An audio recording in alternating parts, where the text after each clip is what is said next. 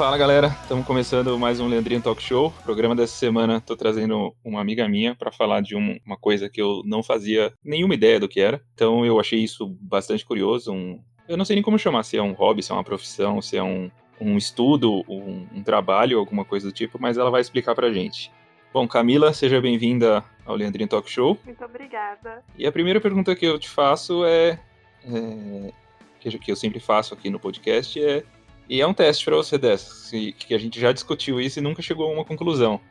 Se você lembra onde você me conheceu. Reza a lenda que foi no Bloco Emo.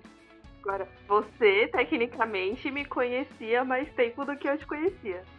É uma verdade. Na verdade, a gente esteve nos mesmos ambientes, fazíamos parte do mesmo grupo, mas é, eu acho que eu sabia quem você era e você não sabia quem eu era. Basicamente isso. É, desculpa. Eu culpo o, o open bar do, das festas do bloco. Eu, eu, eu, se eu te falar que eu sabia quem você era, era exatamente devido ao open bar eu sabia quem você era, entendeu? Meu pai amado. Já começamos assim, hein? Prometo que daqui pra frente eu não vou mais queimar seu filme, você vai na entrevista aí, fica tranquila. Mas então, cara, afinal de contas, o que, que é au pair? Eu basicamente não conhecia, desconhecia esse, esse processo. Explica aí pra gente como que, que funciona esse processo e o que é au pair. Então, o au pair é o intercâmbio de trabalho e estudo. Você vai para casa de uma família, mora lá durante um ano e recebe semanalmente para trabalhar como babá. É um programa legal, você vai através de agências, tira o visto, tudo bonitinho, regulamentado pelo governo, tanto que as famílias têm algumas regras que precisam seguir em relação a as horas de trabalho, salário mínimo, essas coisas. E é isso. Inicialmente, a única forma de ir para um intercâmbio desse seria as agências, certo? Isso. E aí, quais são os requisitos iniciais, assim? Só, só mulher tem idade, requisitos de conhecimentos gerais? É, tem, tem alguns requisitos. Homens também podem participar, porém só por algumas agências específicas e eles precisam de muito mais horas com crianças do que as mulheres. Basicamente, o que você precisa é ter entre 18 e 26 anos.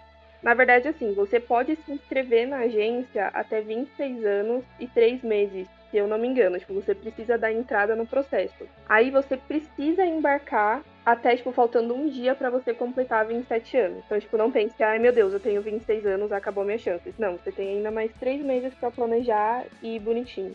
É, quase acabou, né?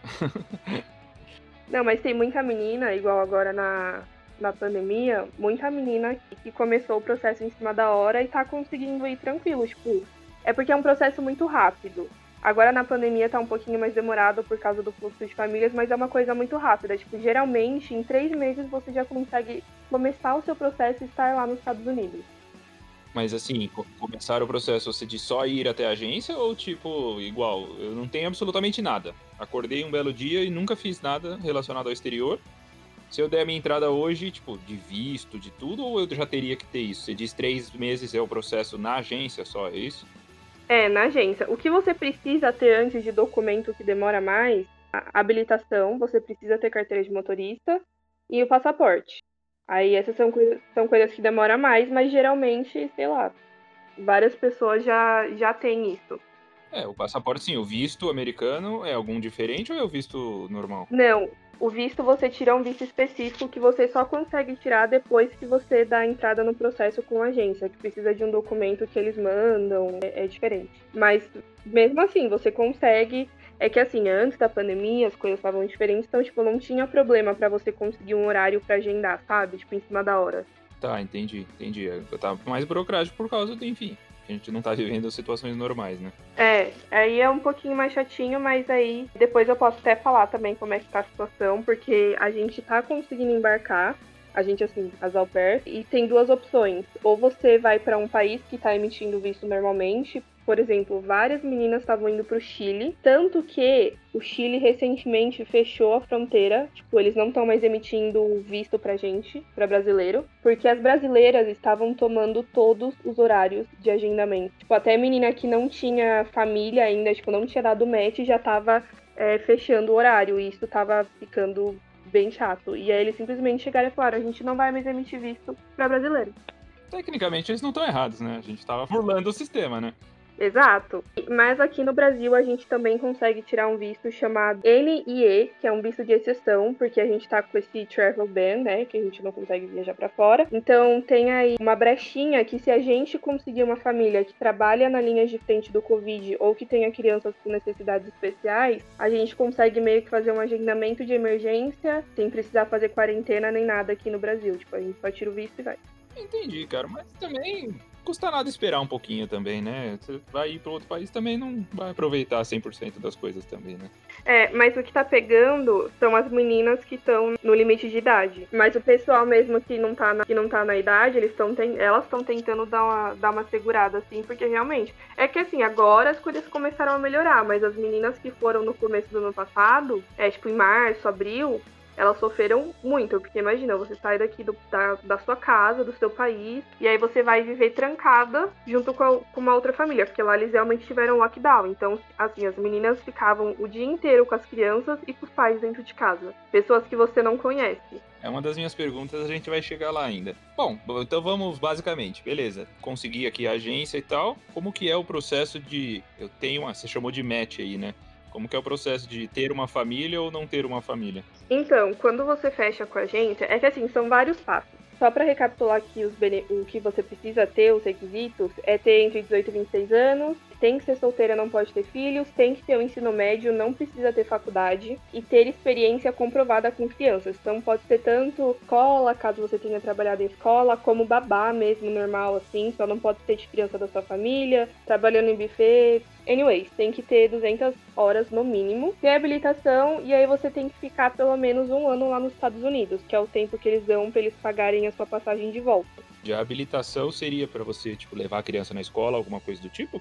Você usar o carro para cuidar das crianças, é isso? Isso. É, geralmente a família que tem carro deixa você usar o carro para outras coisas, mas lá você eles fazem muitas atividades é, depois da escola, então você precisa dirigir eles para esses locais. Para mim era uma atividade somente dentro de casa. Mas beleza. Não. E aí como é que funciona? Você vai pegar, vai escolher a sua agência. Eu estou indo pelo Experimento. A Experimento é uma agência de intercâmbio bem famosa aqui no Brasil. E aí ela representa a agência Au Pair in America lá dos Estados Unidos. Então eles usam a Experimento aqui para fazer esse intermédio para nós. Aí, o processo, tipo assim, não é um processo difícil mas é uma coisa trabalhosa, sabe? É, são muitos passos, muitas coisas que você tem que correr atrás. Na experimento, você vai, você preenche no site que você teve um interesse no programa e eles vão te ligar para marcar um dia para você ir lá na agência. Agora com a pandemia, muitas agências estão fazendo online, mas eu consegui pegar, se eu não me engano, foi em dezembro que eu fui e aí tava funcionando ainda presencialmente. É, pode falar sempre as coisas da vida normal, digamos assim. A, a, como seriam as situações normais do, do, do processo. Então, aí você pega, você vai lá na agência e aí a assessora vai pegar e vai fazer uma apresentação do programa. Vai explicar tudo. A minha, ela fez uma apresentação de slide, ela já tinha sido ao pair, então ela me contou como é foi a experiência dela. E aí, se você tiver interesse, você já pode fechar. Na experimento, é que assim, cada agência tem o um processo diferente. Então, a forma de pagamento é diferente, na Experimento, você paga 795 reais de taxa de inscrição e dá para parcelar, inclusive no boleto também. Depois que você paga essa taxa, você consegue é, receber o link do seu application. O application é o seu perfil que você vai preencher com as suas informações para eventualmente as famílias poderem terem acesso. Só que assim, é muita coisa. Imagina você tem que, cara, escrever sua vida inteira para a família escolher você, né? Meu, sim. E assim, você não consegue ficar online, é, tipo assim, faltando uma coisa. Então você tem que correr atrás de coisa médica, você tem que correr atrás, você tem que fazer um vídeo de 3 minutos. Na experimento, eles mandam tipo um roteirinho para você. Obviamente você pode fazer do jeito que você quiser, mas eles têm que aprovar. Então, se tipo não tiver muito legal, eles podem recusar o seu vídeo. Então, isso dá muita dor de cabeça. E três minutos parece que é muita coisa, mas não é para você falar tudo o que você precisa. Em inglês, aí você tem que falar três minutos em inglês. Isso. É o quê? Mas desses três minutos é o quê? Uma apresentação sua? É, tipo, você tem que fazer um vídeo se vendendo pra família. Falando das suas experiências, falando de você, de uma forma interessante, do tipo, do porquê que eles deveriam escolher. Isso aqui. E aí, tipo, meu, é muita coisa. Aí você tem que preencher as suas experiências de trabalho normal, não só com criança. Te conhecendo um tiquinho que eu te conheço, você gravou esse vídeo umas 790 vezes, certo? Óbvio, né? Nossa, meu vídeo, ele não ficava bom de jeito nenhum. E eu tava muito nervosa. E olha, para quem não sabe, eu sou professora de inglês. Então, assim, meu inglês, ele não é ruim. Só que eu juro por Deus que era eu ligar a câmera que eu começava a me tremer toda, eu esquecia o que eu tinha que falar. Gente, foi horrível. Eu demorei uns três dias para conseguir gravar o vídeo. E eu ainda precisei editar e cortar e juntar vídeo, tipo assim, uma parte de um vídeo com parte de outro vídeo, porque eu não consegui fazer o um vídeo perfeito. Um pouquinho do que eu te conheço, eu já sabia que você deve ter, deve ter subido a vídeo versão 780. Ah, gente, detalhes, né? Enfim, Mas, prossiga aí no processo. ah, mas aí é isso, e aí assim, é, você faz. Você preenche todas essas informações, é um processinho meio trabalhoso. Porque, é eu falei, é muita coisa que você tem que preencher, é muita coisa que você tem que falar. Aí, a experimento, ela é um pouquinho diferente. Porque você manda a correção para sua agente, para sua assessora aqui do Brasil. E aí eles vão dar uma corrigida por cima e depois eles vão mandar lá pro escritório que fica em Londres. Então vai ter uma correção lá. Esse é o diferencial da experimento. Geralmente demora um pouquinho mais para você conseguir ficar online. A Cultural Care, a STB, que são outras agências, geralmente tipo, é um pouquinho mais rápido, porque não tem esse processo de enviar lá para outro país para corrigir. Eles devem saber o que, que os, os caras gostam de ouvir e dar uma, um, uma turbinada ali no perfil, né? Isso. E aí eles é, corrigem porque, assim, tem muita menina também que se inscreve com inglês totalmente básico e aí tem muito erro, tipo, de não dar para entender mesmo o perfil. Era coisa que a minha assessora tava me contando. Então precisa passar por essa correção. O meu foi um caso muito atípico, porque o meu demorou mais para ser corrigido aqui no Brasil do que lá fora. Geralmente demora de três a quatro semanas a correção lá na sede em Londres. O meu demorou cinco dias. Ah, lá. Entendi. Isso, lá. Aqui no Brasil demorou tipo entre sete, oito dias. Foi muito rápido a minha correção, graças a Deus. Bom, muito bom. Mas a, o que, que você chama de correção? Eles tão, dão umas dicas e tal, ou ele vai editar o seu vídeo, por exemplo?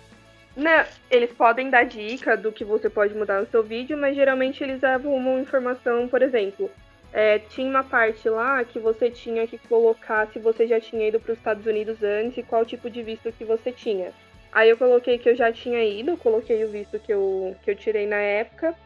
Só que aí ela falou que eu tinha que colocar o local e a data certinho para onde eu fui. Tipo, é coisa assim, ah, sabe? Sim, entendi. Só, tipo, uma, algumas dicas de, pô, aqui seria melhor falar isso ou falar aquilo. Né?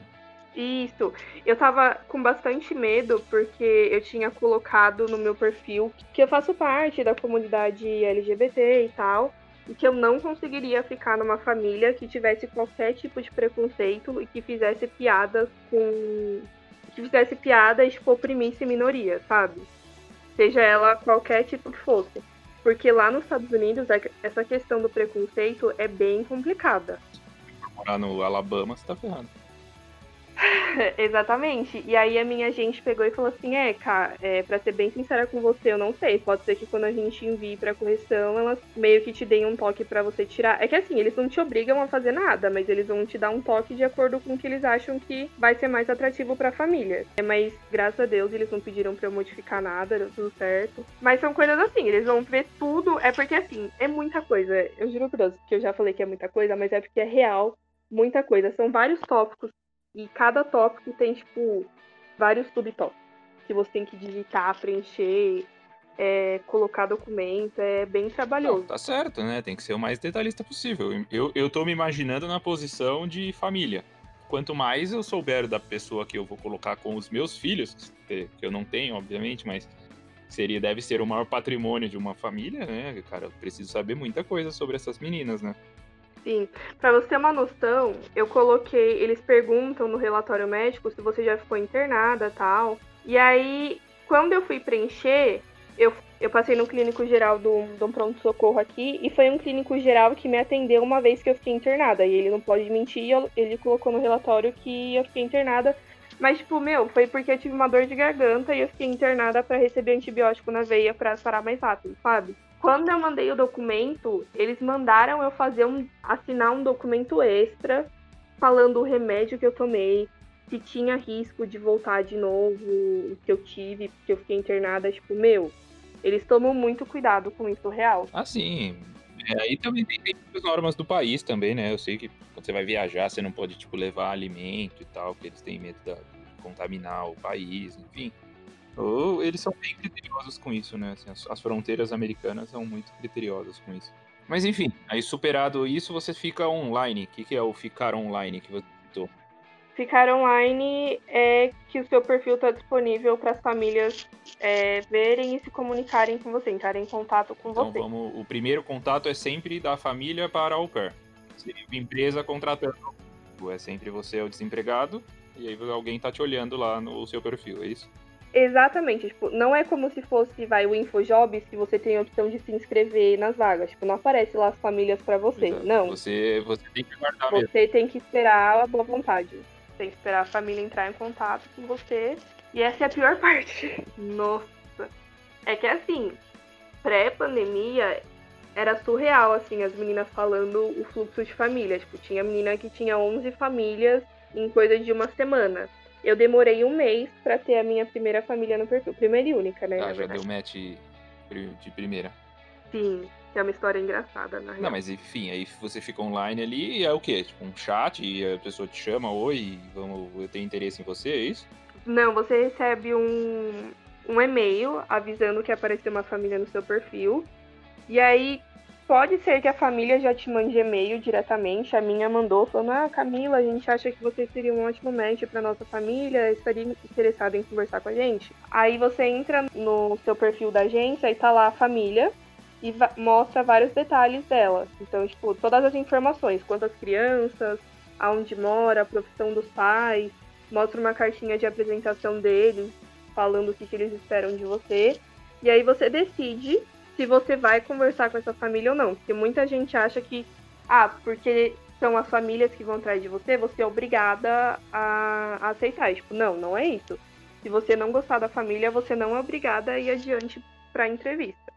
Se você gostar, aí você responde o e-mail, caso eles tiverem mandado, ou você vai lá e manda, porque tem um e-mail lá na, no perfil, e aí vocês marcam a entrevista. Entendi. Cara, é bem é tipo um, um, balcão de empregos, realmente, né? Alguém vai lá interessado e tal. Enfim, conte aí a sua experiência da sua família, como, como que aconteceu. Um mês depois você recebeu ali uma notificação e aí o coração palpitou. Cara, sim, porque eu já tinha me acostumado com a ideia de que eu não iria esse ano, porque as agências estão falando para as famílias não pegarem brasileiras por causa da situação no Brasil e tal. Então eu falei assim: ah, beleza, né? Já, já sei que eu não vou esse ano. E aí num dia eu tava tendo um dia de merda. Sabe aquele dia que tá tudo dando errado, que você não aguenta mais, que você só quer. Só mais um dia normal. eu tava tendo esse dia e aí simplesmente do nada eu recebi o um e-mail, porque no meu serviço eu deixo meu e-mail aberto. E aí eu recebi a notificação de que tinha entrado uma família no meu perfil. E assim que eu entrei na, na, no perfil da família, era a foto, a foto de apresentação era a foto das três meninas da família e elas estavam segurando galinhas Angola. Aí eu já pe... Aí eu já peguei e falei assim, meu Deus, ah, sim, é isso que eu ia falar. Beleza, beleza. Vamos explicar aqui. O meu susto foi o seu, a sua paixão. Tá certo, porque você, você é veterinária. Assim, claro. É, o meu pânico é o seu, sua paixão. Faz. É, um mês atrás da, do dia que eu vi a foto das meninas, eu tinha tratado uma galinha da Angola na, no plantão que eu tava fazendo. Então, tipo, pra mim foi muito demais. Quem nunca cuida? Mas um dia de rotina básico. E aí, aí você viu a foto delas e. E aí eu vi a foto delas tal, e aí já achei o máximo, aí eu entrei pra ler as informações, e eu achei que era uma família bem legal. Os pais eram médicos, aplicava para essa exceção do visto, só que tinha um pequeno problema, que era o lugar que eles moravam, que é em Connecticut, que é tipo uma roça chique. Tipo Ribeirão Preto. e eu tô acostumada, né, com a Grande São Paulo, Avenida New Paulista. York. Você queria ir New York, fala. Você queria ir Aí eu já fiquei meio assim, é, lá mostra a cidade, né? Eu entrei pra ver a cidade, assim, a cidade totalmente. Que estado que é? Connecticut é o estado? É a cidade. É, Connecticut é o estado, e é, tipo assim, o, o, estado já é pequeno. Então a cidade é um ovo. Aí pra mim pegou aí, mas eu falei, ah, beleza, né, gente? Eles entraram, tipo Araçatuba, um bagulho assim, tipo, uma coisinha mais afastada. Meu, muito afastado. Mentira, assim. Afastado, mas dá 45 minutos de trem de Nova York. Tudo bem, depende da velocidade desse trem, né? 45, 45 minutos de trem no Japão é o trem bala, você faz o, o, o planeta, a volta do planeta, entendeu? Não, mas você tá a 45 de, de Nova York, pô, deve ser divisa até, é, é próximo. É, tipo, é do lado. Aí eu peguei e falei assim, ah, gente, já demorou um mês, porque foi bem no dia que fez um mês certinho que eu tava online. E aí eu falei, ah, vou dar uma chance, pelo menos se não for, vou ter a experiência de ter entrevista com a família. Aí a gente mandou e-mail e já combinou uma chamada de vídeo no dia seguinte. Eu já tava assim, super nervosa. Meu, aconteceu o que eu mais temia. A gente se deu muito bem. Eu gostei, tipo, muito deles. Eles gostaram muito de mim, pelo que eles falaram, né? E a gente ficou, tipo, uma hora e meia conversando. A gente falou mal do Bolsonaro, pra mim. Esse foi o, o melhor momento. E do Trump, provavelmente. Sim, também. A gente falou, ah, eles são amigos, né? Não dá pra esperar muita coisa. Sensacional. Meu, tipo assim, eles são incríveis. E eu me senti muito à vontade com eles. Foi muito bizarro. Aí o que acontece? É, eles me passaram o contato da, da atual au pair deles. Porque, gente, inclusive, isso aqui é uma dica se um dia você pretender fazer um au pair. Sempre converse com o atual au pair da família. E se eles não quiserem passar o contato, fuja. Porque. Essas famílias, lógico, em algum momento essa família vai ter uma primeira vez, mas normalmente essas famílias elas já vêm é, como troca, é, acho que é um ano que você pode ficar no, no programa, né? Não, dois anos no máximo. E dois anos? Sim. Então eu imagino que, sei lá, você acaba tendo dois, três, quatro au pairs aí durante a, a, a infância da criança, né? Então eu ia perguntar exatamente isso, se, se você é uma experiência que você pode ter com a outra au pair, né? Isso, é, é o que eu falei, fuja se a família não passar o contato, porque alguma coisa não tá certa. Tipo assim, eu pesquiso esse programa há sete anos, desde que eu tinha 16 anos. Você vê muita coisa, assim, muitos relatos das meninas contando as histórias com as famílias, assim, é, é bizarro. Tem umas famílias que são cruéis. Então, se eles não te passarem e não te colocarem em contato com a, com a atual au pair, alguma coisa estranha tem, tipo, já fica com o pé atrás. Graças a Deus eu não precisei se a gente levasse isso na nossa vida, seria muito mais fácil, né? Veja lá a postagem do ex-namorado da pessoa que você tá se envolvendo agora, que você vai ver, fuja, mas não, a gente se envolve, né? Exatamente, vai lá, trouxa. é, temos que usar mais o conceito ao pair na nossa vida. Levar pra vida, exatamente. Enfim, eu nem precisei pedir, eles já me passaram no dia seguinte o telefone tanto da antiga au pair quanto da atual. E as duas eram brasileiras, dei muita sorte. E assim, elas só falaram bem. Gente, uma dica que eu dou para vocês se prepararem para a entrevista, tenham alguns benefícios que você quer. Porque assim, o que acontece? Você vai receber o seu salário semanal, isso é obrigatório. Você pode trabalhar no máximo 45 horas semanais e você precisa ter um dia e meio de folga na semana. Porém, não está especificando que isso precisa ser no final de semana e não tá especificando como eles é, como que eles têm que distribuir essas horas. Tipo, não é aqui no Brasil que a gente trabalha das 9 às 6, por exemplo, por dia. Entendi. Então, você precisa ter na sua cabeça o que, que você quer. Porque pode ter um dia, sei lá, a rotina da família, às vezes tem um dia que um deles está em casa, você pode trabalhar só, sei lá, quatro horas. E no outro dia vai estar os dois fora, você precisa ficar 12 horas com as crianças. Pode ser mais ou menos isso. Exato, exatamente. Então é muito importante. Depende da rotina da família, né? É, então você precisa conversar com a família sobre como é que funciona a rotina e ter os seus requisitos. Então, por exemplo, um dos meus requisitos era ter final de semana e feriado off, que é tipo, você não trabalhar. Eu não quero trabalhar esse final de semana, porque muita gente fala, ah, mas isso é frescura. Aqui no Brasil a gente já trabalha sábado, às vezes trabalha domingo. Só que é muito diferente porque lá você vai literalmente morar com seus chefes. É praticamente 24 horas com eles. Então imagina chegar num sábado, um domingo que você poderia estar saindo para fazer alguma coisa e você ter que trabalhar, sabe? Tipo, dentro da sua casa. Sem dúvida. Então é bem complicado. Esse era um dos meus requisitos pelo que eu pesquisei lá naquele na cidade não dá para ficar sem carro, então eu também queria um carro. Eu queria até duas crianças só e ter um banheiro só para mim, porque lá eles são obrigados a te dar um quarto para você ter sua privacidade, um quarto com tranca. Porém, tipo, eles não são obrigados a dar um banheiro só para você. Você vai morar, você vai ser assim parte da família, então se tiver que usar o mesmo banheiro, vai usar. Eu abri mão de dois requisitos, que foi o banheiro que eu vou ter que dividir com as crianças, e ao invés de duas crianças vão ser três. Só que são meninas e são idades ok, sabe? Se eu não me engano é nove, sete e a outra vai ter cinco quando eu, quando eu chegar lá. Então a pior fase assim já passou. E eu tô acostumada como eu dei aula. Na verdade eu achava que eram mais criancinhas, mas tipo nove anos assim ainda tá no programa de au pair ainda é isso? A, a, tem a, as crianças têm um limite de idade também? Senão você não vai cuidar de um armário de 18 anos, né? É, isso é bem difícil, até porque as famílias não são bestas de gastar. Não, na verdade eles são bestas assim. Se bobear, eles, eles pagam para você cuidar do filho de 18 anos, o real.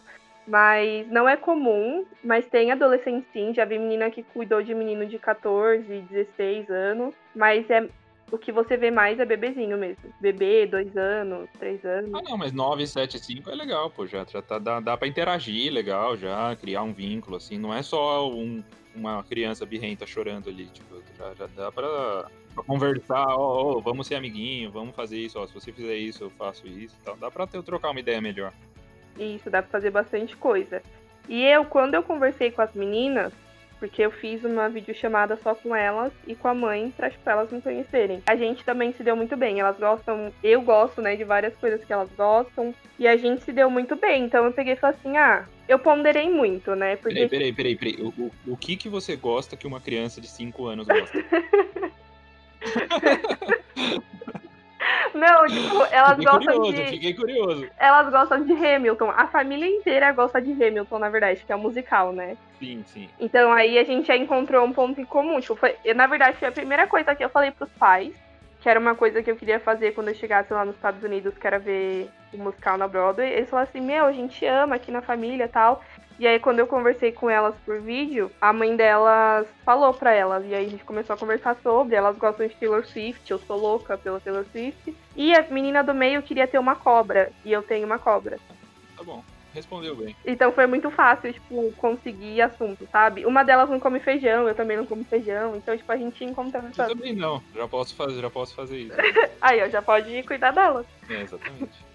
Então foi muito fácil conversar com elas. Meu, tudo fluiu muito fácil. E eu ponderei muito porque eu pesei várias coisas. A cidade, né, o estado em si que não era o que eu queria. Eu queria, na verdade, tipo assim, meu quarto vai ser no mesmo andar que o quarto deles e eu vou ter que dividir o banheiro. Eu queria, na verdade, um quarto separado porque lá eles têm muito porão, né? Geralmente ou no último andar de baixo ou no último andar de cima da casa. E aí eu queria que meu quarto fosse lá, tal, com banheiro só pra mim. Tem esse negócio da cidade ser só mato e eu tô acostumado com cidade grande, esse negócio de ser três meninas, né? Três crianças. Mas, meu, a gente se deu tão bem. E a, a, as experiências da, das, das au pairs foram tão boas que aí eu decidi fechar. Eu falei, vou abrir mão desse banheiro tal, do banheiro que não vai ser, ser privado só para mim. Vou cuidar de uma criança a mais, mas pelo menos eu, vou, eu tenho certeza que eu vou estar numa família boa, sabe? Sim. Tem prós e contras, né? Que às vezes são mais importantes. Exato, porque. Você ter boas referências, né? Porque, pra você ter noção, elas já tiveram três au pairs. E as três meninas ficaram uns dois anos com eles. Tipo, meu, isso diz muita coisa, porque depois que você termina o seu primeiro ano, você tem a opção de entrar de novo no sistema para outra família achar você e você ir para outro lugar. E você decidir estender com a mesma família diz muita coisa sobre a família, sabe? Sem dúvida. Aí uma, uma curiosidade. Beleza, eu cheguei lá com a família e tal cara, é uma família zoada, uma galera nojenta, enfim, sei lá, qualquer defeito que você possa imaginar. O que, que eu faço? Eu tenho que ficar lá um ano ou eu posso trocar de família? Enfim, como, como que funciona se algo der errado? Porque a gente tá falando só do mundo Mil Maravilhas, né? Isso. Gente, inclusive, é, falando rapidinho assim, o Au Pair, ele é um programa muito bom. Ele é um intercâmbio barato, você vai adquirir muita experiência, mas ele é um intercâmbio de trabalho. Tenha em mente que você vai trabalhar, você vai morar com seu chefe, então não é só diversão. Porém, se acontecer alguma situação é, você pode pedir. Basicamente, não é o au pair, né? Basicamente, qualquer intercâmbio é para isso, é que as pessoas levam um pouquinho pro outro lado. É, né? então, é porque eu vejo várias pessoas falando como se o au pair fosse tipo uma colônia de férias, sabe? E não, não é bem assim. Qualquer a... Inter... a galera vê qualquer intercâmbio, na verdade. A galera O, o, menos que a pessoa faz no intercâmbio é estudar e trabalhar. As pessoas querem só conhecer outro país e postar no Instagram. Entendeu? Exato. A diferença é que aqui você vai estar tá responsável pelas vidas, né, da, das criancinhas do, dos outros, né? Então é um pouquinho mais. O buraco é mais embaixo. Inclusive, gente, se você gostar de criança, não. Se você não gostar de criança, não adianta você fingir que gosta de criança pra ir, porque vai chegar lá e vai dar problema. É, então pondere Aí, muito. Posso, posso, posso não comer feijão, mas eu não posso ir porque eu. Três crianças, no way. Sem condições. Ai, gente, que Deus me ajude, viu? Porque. É, se acontecer alguma situação, se você não se der bem com a família, enfim, qualquer que for o motivo, você pode pedir o, chamado rematch, que é quando você e a família cancelam o seu match e você tenta achar outra família. Hum, entendi. Dentro ainda, já estando lá no, no, nos Estados Unidos, por exemplo. Isso. Aí o que acontece? Mas aí você faz, você tá, fica dentro da casa, você tipo, ó, desisto, vai para um hotel e fica esperando esse rematch, e como que funciona? Então, depende. Sei lá, se eu briguei com a família, tipo, acabou o clima, não tem mais como permanecer naquela casa, entendeu? O certo. Eu fujo e fico em algum lugar trancado? O que, que eu faço, entendeu? Então, não, tem várias situações. A gente tem lá, quando a gente chega, a chamada LCC, a coordenadora local. Então, ela é meio que responsável por você e outras ao pair. Geralmente, ela faz o intermédio entre a família e a menina quando tem algum problema. Geralmente, antes de pedir o rematch de cara, ela vai na casa, faz uma reunião, as pessoas ainda conversam, mas realmente tem situações bem graves, tem brigas, tem família que expulsa a menina, aí tem algumas opções. Eu tô, eu tô imaginando aqui o pior que seria, cara. Vamos lá pensando que brasileiras, enfim, brasileiras são muito bem vistas no exterior questões físicas e tal. Sei lá, o cara assediou a mina, achou que podia mexer com ela, deu qualquer problema muito sério. Tipo, ah, não consigo mais ficar nessa casa em nenhum momento, entendeu? Não, ela pode sair. Então aí sim. você tem um responsável lá que, que, que, te ajuda, é isso? Sim, aí geralmente você vai pra casa dela e fica lá e você tem duas semanas para achar outra família. Geralmente, você não achando outra família em duas semanas, você é mandada de volta pro Brasil. Porque a agência que tá responsável por você e você não pode ficar ilegal. Entendi, eu não sabia que tinha um apoio lá, tinha uma pessoa que era um responsável por você lá também, dentro do programa. Não, lá tem. Geralmente você fica sabendo quem é aqui no Brasil, igual eu já sei quem vai ser a minha coordenadora local lá, porque tá no meu, no meu perfil. Hum, bacana. É, bem legal. É que assim, tem umas que são bem pau no cu, que tipo, só fica do lado da família, mas tem algumas que realmente estão lá para ajudar as meninas e amparar e afim mas você não é obrigado a ficar na casa da família se alguma coisa grave acontecer. Geralmente tem família que tem o, o rematch amigável, que é tipo, ah, não, não deu certo aqui, não bateu o, o espírito da perco das crianças, não se deram bem. E aí eles podem ter uma conversa amigável, isso acontece, aí você fica lá trabalhando essas duas semanas enquanto você tenta achar outra família. Interessante. Vamos lá. Aí viajou, pegou o aviãozinho, chegou lá no Connecticut essa cidade maravilhosa, super divertida. A noite é, noite é agitadíssima. Ai, meu Deus. Chegou lá, cara, qual é a rotina? Eu, eu, eu, entendi que você vai cuidar de três crianças, mas você vai cuidar o quê? Você vai cuidar delas, vai levar ela para algum lugar, ou sei lá, você vai cozinhar, você vai limpar o quarto delas, você vai trocar a cama, você vai limpar o banheiro onde elas usam. O que, que é a rotina? O que é ser au pair, entendeu? Eu ainda não entendi completamente as funções. Você vai levar elas para escola, vai no mercado, vai tal. Qual é as funções? Ou isso é, só, é decidido com a família? Então, isso é decidido com a família, mas você vai estar responsável pela criança. Eu, no meu caso, vou precisar buscar elas da escola, levar elas para as atividades pós-escola, dar almoço e fazer atividades com elas durante o, o dia. A minha família falou. A minha dúvida, o dar o almoço. A família vai garantir que esse almoço exista ou você tem que preparar o almoço? Eu que tenho que preparar. Ah, entendi, beleza. Então você tem que ter dotes culinários, teoricamente, também, né? Sim, é. É porque assim, lá na real, é porque a minha família quer que elas comam coisas saudáveis e tal. Mas lá na real é muita coisa congelada. E o almoço deles é diferente do que a gente tá acostumado aqui. Eles não vão sentar na hora do almoço e comer um prato de arroz feijão e uma mistura. Geralmente eles comem nuggets, que é só você pegar e fritar. Eles comem sanduíche de geleia de amen... geleia com pasta de amendoim no almoço. Esse é o almoço deles. É, é que basicamente existem pessoas que não sabem nem fritar um nugget, né? Então, minimamente, você tem que ter algum conhecimento.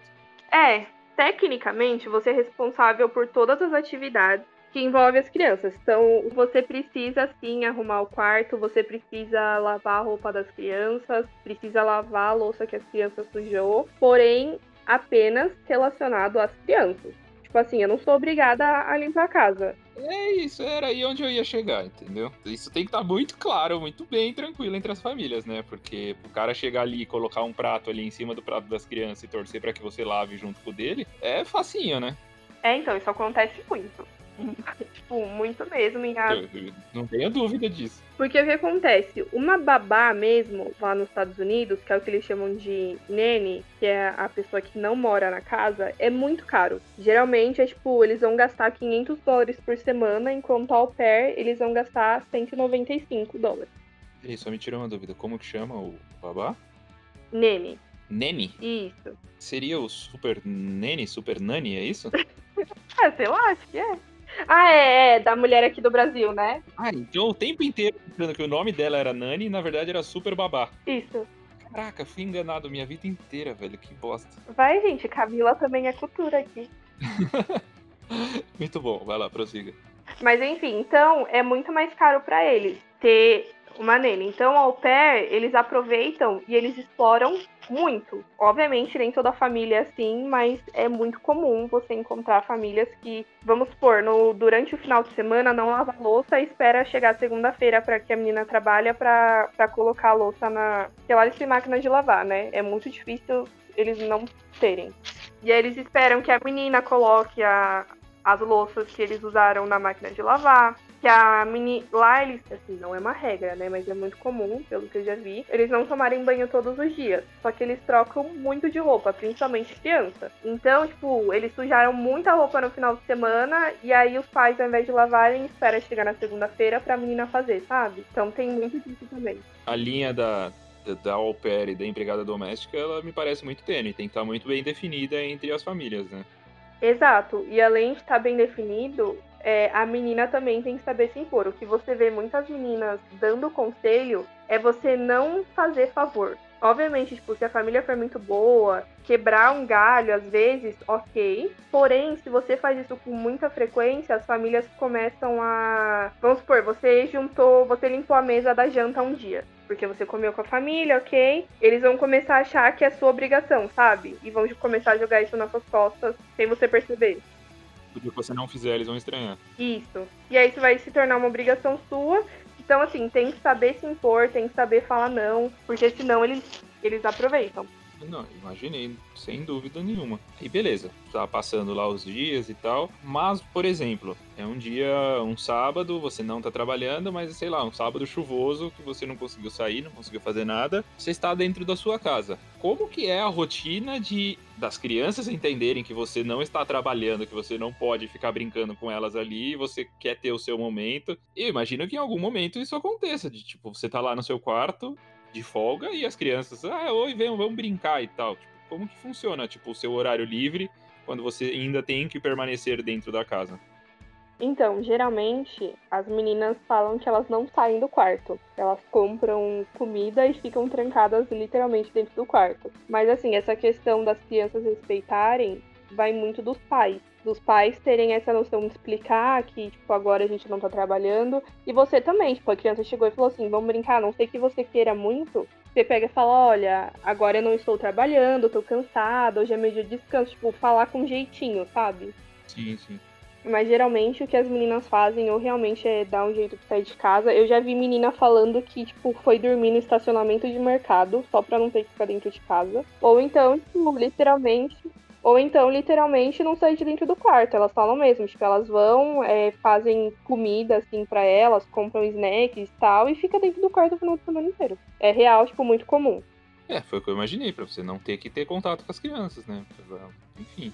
Ou, em último caso, aí eu não sei, você pesquisou bastante, existe, tipo, deve existir casos de que a pessoa se dá tão bem que ela, sei lá, começa, entre aspas, fazer parte da família. Então você ali, durante o fim de semana, permanece na sala com a família, enfim, vira praticamente um membro da família. Deve existir casos de pessoas que se deram tão bem a esse ponto, né? Sim, existe, mas é aquela coisa, tipo, é bem difícil.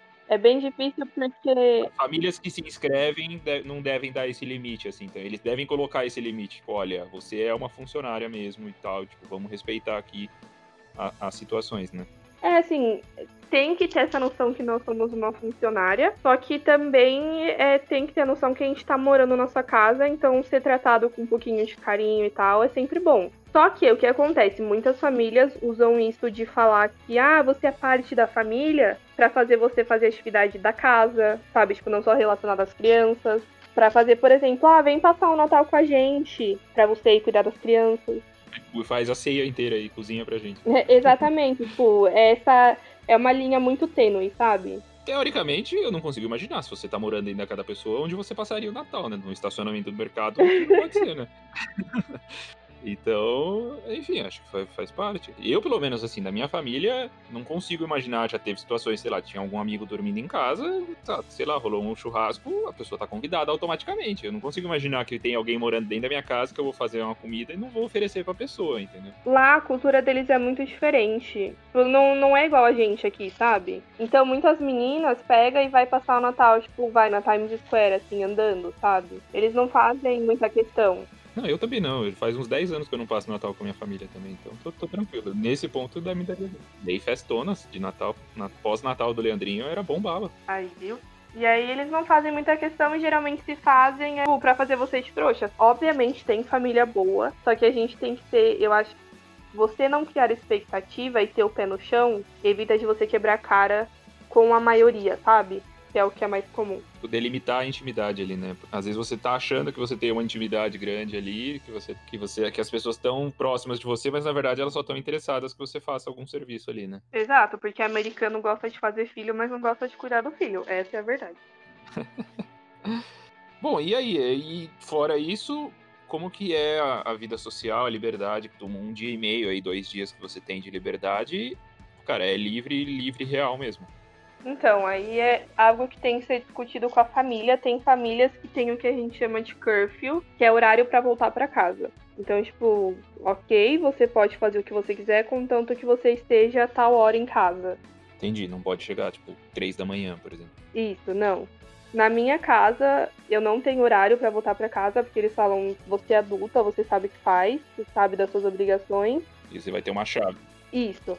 E aí eu também vou ter o carro para usar quando eu quiser. Porém, eu não posso levar ninguém lá que eles não conheçam. Tipo, pra eu poder levar alguém lá, eles têm que saber quem é a pessoa, já ter tido um contato e tal. Não posso levar homem em hipótese alguma por causa da segurança das meninas. Certo, faz sentido. É tipo pais, pais rígidos brasileiros, mais ou menos. Ah, mas faz sentido. Eu, na verdade, eu talvez não liberaria nenhuma pessoa, né? Porque, não, enfim, não são só homens que podem ser perigosos, né? Mas. É, exatamente. Mas, né? Faz sentido, faz Não, mas é mais no sentido tipo, de vida social, de você ter uma liberdade, poder viajar, você não precisa ficar prestando contas pra família, no caso, né?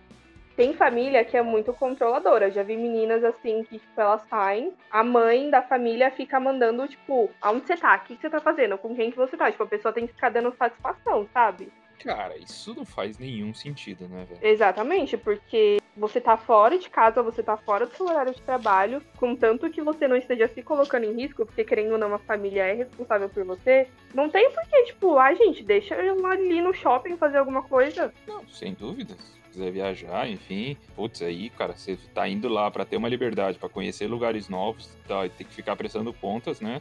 Muita gente tá fugindo desse caos familiar aqui no Brasil, tipo, às vezes tem uma família zoada e quer ter um pouco de liberdade. Ter que ir pra lá prestar contas pra outra família também, aí complicou, né? Exato, aí chega lá e tá esse povo doido. É que assim, eu tô no, em vários grupos, né? Eu tô no grupo das meninas, chama Grupão. E aí é só de pair, as meninas compartilhando experiências e tal. Também tô no grupo de família, porque você também pode achar família no Facebook e depois levar pra agência, sabe? E assim, você vê cada coisa, Leandrinho. Teve uma mulher que não é brincadeira. Ela pegou e perguntou o que, que as outras mães achavam de ter au pair que menstruava ao mesmo tempo que elas. Porque ela tinha perguntado sobre o ciclo menstrual da au pair, porque ela não queria ter, ter na mesma época que ela. Caralho, que sentido faz isso? Pra, tipo, não estar tá as duas com TPM? Exatamente. Caraca, velho. E também não é. Cara, e você pode me responder, eu obviamente nunca menstruei na minha vida. não é uma coisa constante para a vida inteira, né? Em algum momento ela passa ali alguns dias, depois volta para outro período, depois volta para um outro dia. Não é uma coisa cravada na pedra que todo dia 12 vai acontecer, né? Depende, se a pessoa tem o, o ciclo menstrual regulado, sim. Tipo, que varia, tipo, dois, três dias. Mas sim, eu, por exemplo, tenho a TPM na mesma época que a minha mãe. É bem difícil, eu tenho dó do meu pai. Não, é porque eu já, já tive, enfim, relacionamentos que, tipo, em alguma época a pessoa comentou, nossa, agora, agora eu tô na mesma época da minha mãe. Tipo, em algum momento não era, e aí em algum momento passou a ser. Tipo, eu, eu entendo que as coisas não são tão calendarizadas assim, né? Ah, eu falei, depende de pessoa pra, pra pessoa. A minha é bem certinha. Mas, tipo, anyways, né? É, não é sobre isso que a gente quer falar, exatamente. Mas eu, eu, entendi aonde você quis chegar, tipo, no sentido que as pessoas tão, são tão controladoras nesse ponto. Né? Isso, tipo, não é algo que realmente vá afetar realmente a vida dela, sabe? Pra ela pegar e, tipo. Aí ela ficou brava, porque ela foi falar que a menina se recusou a responder e queria a opinião das outras mães, porque na cabeça dela fazia sentido o que ela tinha feito, de querer exigir aquilo da menina. Cara, faz, tem tanta coisa na cabeça da galera que faz sentido que a gente, enfim, nunca vai conseguir entender, mas. Não, exato. Eu não tenho dúvida. Isso deve ter aos milhares, assim, de perguntas. De, é, cara, e, e, questões de comportamento dentro de casa. É, tudo deve ser acordado com a família ou é uma questão de bom senso? Tipo, sei lá, vestuário, você não ir na. Pô, quando você mora na sua casa, você vai, sei lá, de pijama, tomar uma água à noite na, na cozinha. Essas coisas eu imagino que são acordadas com a família. Ó, você não pode sair vestida do jeito tal, na família. Tem... Não sei como que é a questão de comportamento dentro de casa, digamos. Olha, para ser bem sincera, essa parte eu não sei se tem alguma família que aborda isso. Eu acho que vai muito mais pelo bom senso. Tipo, você sabe que tem um homem ali que, tipo, você querendo, tipo, você conhece, mas não tem intimidade. Eu acho que não faz sentido você sair de shortinho sabendo que ele vai estar no ambiente, sabe? Não, entendi, entendi. Não é algo, é algo implícito, né? Não é, é algo, enfim, um bom senso. Como, como se você tivesse uma visita em casa, você não vai passar de, de shortinho lá também. Né? É, exatamente. Eu acho que, tipo, as meninas também nem se sentem confortáveis. Geralmente a maioria delas fica de. fala que assim, é moletom e legging o dia inteiro. E elas só saem assim, passam por eles uma roupa diferente quando elas vão sair e tal, mas aí ok, porque elas estão literalmente só passando para sair. Agora andar de calcinha e sutiã no meio da casa, por mais que seja sua casa por um ano, não é a sua casa, sabe? Sim, eu acho que esse conceito tem que estar muito bem claro na cabeça, né? Pra pessoa também não abusar da intimidade da, da, da família, né? Exatamente. Ah, interessante isso, de questão de comportamental, assim. Por exemplo, a família ela pode, durante o seu dia de folga, te limitar dentro da casa? Tipo, olha, você não pode ficar aqui na sala com a gente porque você não está a trabalho, entendeu? Alguma coisa do tipo. Ou, tipo, você está na casa, o ambiente. A casa é o seu ambiente real. Então, a casa é o seu ambiente. Então, tipo, se eu quiser ficar na sala assistindo televisão com a família, eu tenho esse direito. Ter, ter o direito você tem. Eu vi, inclusive, uma menina reclamando semana passada que tinha uma família que não deixava ela ficar no mesmo ambiente quando ela tava no. quando ela tava, tipo, sem trabalhar. Mas é um direito seu, sim. É, foi isso que eu imaginei. Enfim, considerando aqui questões de ciúmes, de família, de, enfim, de, de meninas bonitas ou qualquer coisa do tipo ali, o cara, a família, a mulher não gostar que esteja lá junto com o marido dela, entendeu? Uhum. Às vezes ela cara, isso deve ser muito complicado. Agora eu tô começando a pensar nos perrengues, assim, deve ser muito complicado. Questões de até você entender todos os limites, aonde você vai, aonde você não vai, cara, deve ser ali uns três meses tensos ali de, de putz, muito dedo, muito assim, tipo, medo de fazer as coisas, né? Até você descobrir tudo que você pode fazer ou não pode, né?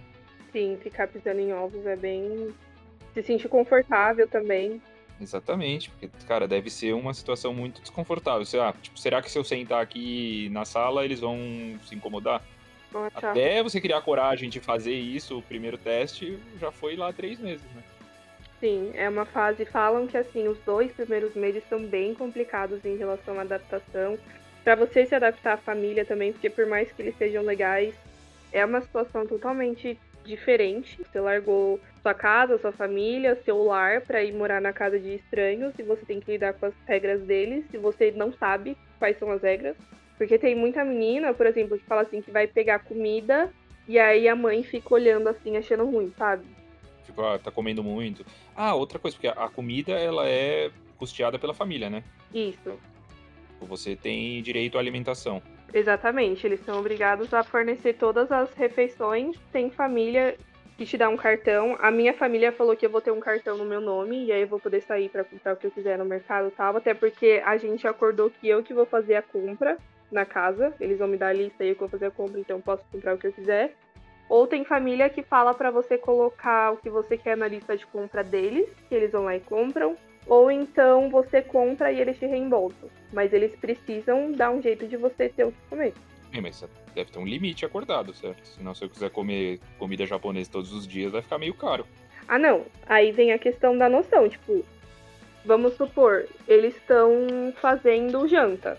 Essa é a refeição. Se você não quiser comer, aí já é problema seu, não é o problema deles, entendeu? Entendi. E aí a refeição que eles custeiam, todas, na verdade, mesmo no dia que você não estiver trabalhando ou somente no horário de trabalho? Putz, aí, se eu não me engano, você tem que conversar, tipo, com a família. Tecnicamente, eles não podem te proibir de comer o que tem em casa. Tipo, se você quis. Porque assim, eles não são obrigados a te dar a refeição. Eles são obrigados, tipo, você ter o que comer. Então, vamos supor, ter o arroz lá, você pegar e fazer. Entendi. Pode ter um iogurte lá à noite, eu abro a geladeira e pego. Não necessariamente eu tô trabalhando, mas a comida tá lá na minha casa, né? Isso, exatamente. Isso é obrigatório. Não que eles tenham que te dar, tipo, o almoço e janta e eles mesmos fazer. Tem que ter as coisas em casa para você pegar e, e, comer, se você, você quiser. Você viu ali aquele, aquele último, último pedaço de pudim que tá lá na geladeira, você vai lá e come de boaça, não tem nenhuma restrição. Não deveria ter, mas tem família que acha ruim.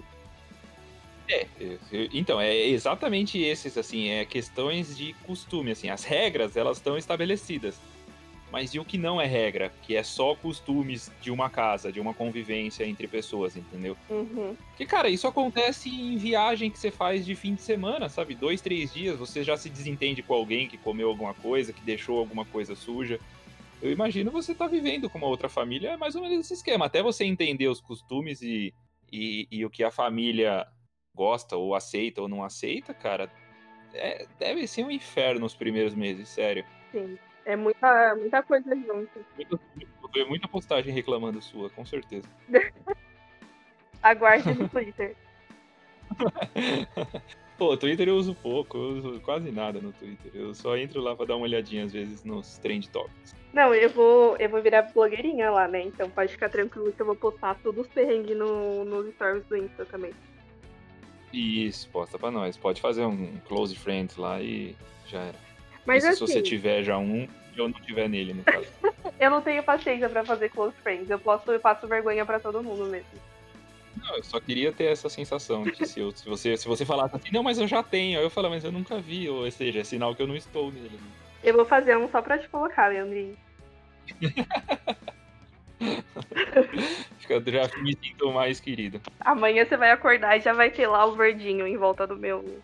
Em volta da minha foto. Pô, eu me sinto, eu me sinto muito. Apesar de ser total sem noção, eu me sinto muito privilegiado quando eu vejo um verdinho lá. Eu acho que eu tenho umas quatro pessoas que me colocaram nos verdinhos. Nossa, eu também eu fico mal feliz. Tipo, nossa, a pessoa realmente teve consideração de me selecionar para eu ver ela passando vergonha, sabe? Eu fico mal. Mas aí, aí, eu vejo o verdinho, eu acho que é algo super polêmico que a pessoa tá postando, tipo, ó, oh, tô fazendo um bagulho mal proibidão aqui, ela só postou um meme, tá ligado? Tipo, caralho, mas por que é um close friends isso, então, entendeu? tipo, ela só postou, sei lá, qualquer coisa aleatória, entendeu? Não, os meus close friends, eles, eles abusam um pouquinho na parte. Só vergonha, mas tipo, postar umas coisas assim, mais relaxadas, sabe? Ai, não sei explicar. Sim, sim. Entendo, entendo, entendo. É que é real, os que eu, os que eu participo é só, tipo, algum meme nada a ver. Tipo, às vezes é um bagulho, sei lá, do Big Brother tá lá no verdinho, assim, tá ligado? Caralho, mas por que que tá aqui, eu tô aqui vendo, só eu tô vendo isso, tá ligado? Às vezes a pessoa tem vergonha de compartilhar isso, falar que assiste BBB e... é, uma possibilidade, isso é uma possibilidade real. Enfim, só concluindo aí a história então da família, você. Ah, outra coisa, você é só o seu trabalho ou você tem alguma outra obrigatoriedade, tipo estudar, você tem que se inscrever em algum curso, você tem que aprender a língua, ou é um intercâmbio de trabalho real? Não, é um intercâmbio de trabalho e estudo. Você tem uns créditos que você tem que entregar até o final do primeiro ano para tipo concluir com sucesso. E aí a família é obrigada a contribuir com 500 dólares. Aí você pode escolher qualquer curso que forneça os créditos que você precisa. Aí vai depender muito do local que você está morando, da faculdade que você vai pesquisar.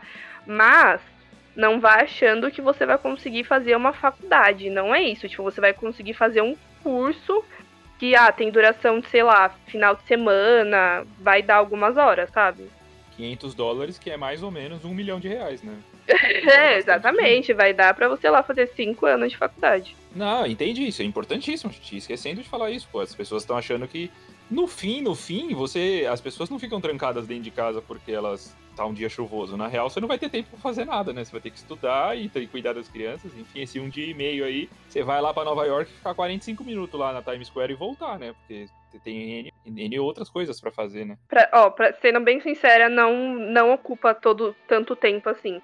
Tem um negócio chamado Au Pair Weekend que é tipo o final de semana do Opera. Então você escolhe lá o seu curso e você vai e faz o curso de final de semana. Então, tipo, em dois dias você já cumpriu os créditos que você precisava, sabe? Em um ano.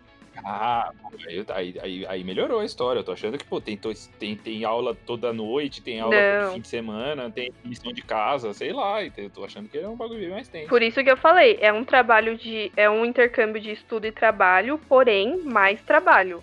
O estudo é só para dar um, um tchanzinho, assim, sabe? Na real, o estudo acho que é só para liberar o visto, né? Pra falar, olha, tá aqui estudando. Mais burocrático do que real mesmo, né? E assim, a gente acha que 500 reais é bastante, mas, por exemplo, eu quero fazer um curso na área de veterinária, eu vou gastar uma grana. É, 500 dólares é igual 500 reais. Ninguém sobrevive com isso daí, não. Tipo, eu tô, eu tô ligado que é pouco, assim. Você, você tem que, tem que vai, vai ter gastos. Não tem como fazer muita coisa. É bem. O custo de vida é o mesmo em qualquer lugar, assim. 500 é 500 em qualquer lugar, velho. É pouco, entendeu? É pouco. Não tem muito o que pensar, não. Eu, enfim, quando eu, eu fui para os Estados Unidos. Tudo bem que eu, eu fiz uma viagem para Las Vegas, eu fui com é, 700 dólares e eu fiquei uma semana vivendo em Las Vegas com 700 dólares. Meu pai amado. Com, costeando tudo. Mas foi uma. Eu sempre faço, eu faço viagens. É low cost, né? Custo baixo. Então, foi uma boa experiência. E você foi nos, nos cassinos da vida? Lógico. E ganhou dinheiro? Não, ninguém ganha dinheiro, só o cassino ganha dinheiro, né? Não tem como você ganhar dinheiro no cassino. Nenhum dólarzinho, Leandro? Não, tudo que eu joguei eu perdi. Mas é uma boa dica para quem vai para cassinos em, em Las Vegas. Não sei se em outros lugares é assim.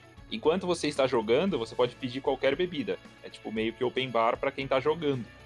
Só que você tem que estar jogando. Por exemplo, quando você coloca a moedinha lá na maquininha, aí você tem que torcer para você encontrar uma garçonete e pedir para ela, porque ela tem que olhar para a maquininha e ver que tá girando, que você tá Nossa jogando. senhora. Não é tipo, ah, tô aqui sentado na maquininha, pede um drink. Se a maquininha não estiver funcionando, ela não te serve. É muito rápido a janela que você tem de pedir um drink. Ou seja, se você tá jogando 21 ali, por exemplo, que é um jogo muito popular lá, o Blackjack, né? Cara, o cara faz um bagulho tão rápido com as cartas e recolhe as cartas que não dá tempo de você pedir um aí, aí fodeu. É, aí o que, que eu fiz? Eu fiquei estudando, né? Um cara assim, curioso. Um cara que tava sem dinheiro, eu precisava beber de graça, né? Porque a bebida era lá muito cara. Aí eu peguei e falei assim, cara, esse jogo é muito rápido. Aí fui numa outra mesa, putz, esse daqui é rápido também, esse maquininha é muito rápido qual que é o jogo que mais demora aqui? Aí eu descobri que o jogo que mais demora lá é a roleta, porque a roleta ela tem uma parte toda de apostas, que a galera fica colocando vermelho e preto lá, colocando uns números e tal. Uhum. E a porra da roleta roda quase um minuto, a bolinha fica rodando lá. É igual o filme mesmo, fica aquele drama todo lá pra ver onde que a bolinha vai parar. E aí eu sempre ficava ali enrolando para apostar até o último momento e ficava torcendo ali. Aí eu ficava bebendo de graça jogando roleta, entendeu? Perspicaz. Essa é uma grande dica que eu dou para quem for para Las Vegas. Aí eu bebia, bebia, bebia, saía do cassino bêbado já e ia pra, pra rua. Aí não gastava mais nada na rua, entendeu? Muito bom. 700 dólares? Cara, mas 700 dólares é, foi tudo, assim. Tipo, tinha que comer, tinha que ir nas baladas, tinha que beber, tinha que ir no Rock in Rio, tinha que fazer tudo, cara. Foi muito bem. Eu gastava, sei lá, eu comia, eu vivi comendo cachorro quente todos os dias, praticamente. O bom é que um combozinho do Mac lá é bem barato, né? É, era bem barato, isso é verdade. Isso é verdade. É bem barato mesmo. Cara, mas uh, tem N lanchonetes lá, enfim, eu fui mais pra. Puta, eu falei, puta, eu não vou comer no, no McDonald's aqui, exato. Eu comi um dia, obviamente, mas, tipo, qualquer esquina que você vai tem, tipo, um outro grupo de lanche. É que tem N outros grupos de, de, de, de, comida, assim, que você vai encontrar pra comer. Né? Enfim, Camila, muito obrigado. Eu que agradeço. Deixa aí suas, suas redes sociais, o seu perfil de, de au pair aí que você fez, provavelmente depois. Aliás, você viaja quando? Se tudo der certo, em julho. Certo. Então, a partir de julho, as pessoas podem te acompanhar em toda a sua aventura como au pair aí no seu perfil. Enfim, dê, dê esse, faça sua despedida aí e deixe suas redes sociais. Bom, meu Instagram é arroba, o Instagram que eu vou compartilhar as coisas do au pair é arroba camilabuit.aupair. Eu vou pedir pro Leandrinho deixar escrito na descrição do post do Insta. Linkado, vai estar tá linkado. Tá linkado.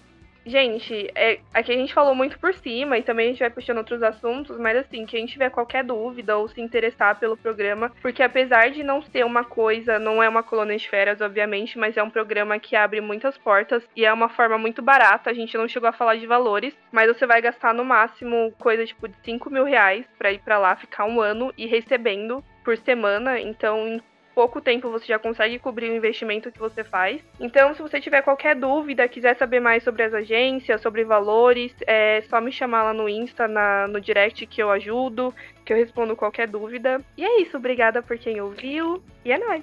É isso aí. Alô, Experimento, patrocina nós. Estamos fazendo aqui um. fazendo um, um publi de graça aqui. Paga o meu match. Vou até marcar eles lá. Enfim, muito obrigado. Valeu, gente. Até a próxima. Tá pensando que acabou? Não acabou não, viu? Siga os perfis do podcast no Instagram, arroba Leandrinho Talk Show e arroba Leandrinho Silva.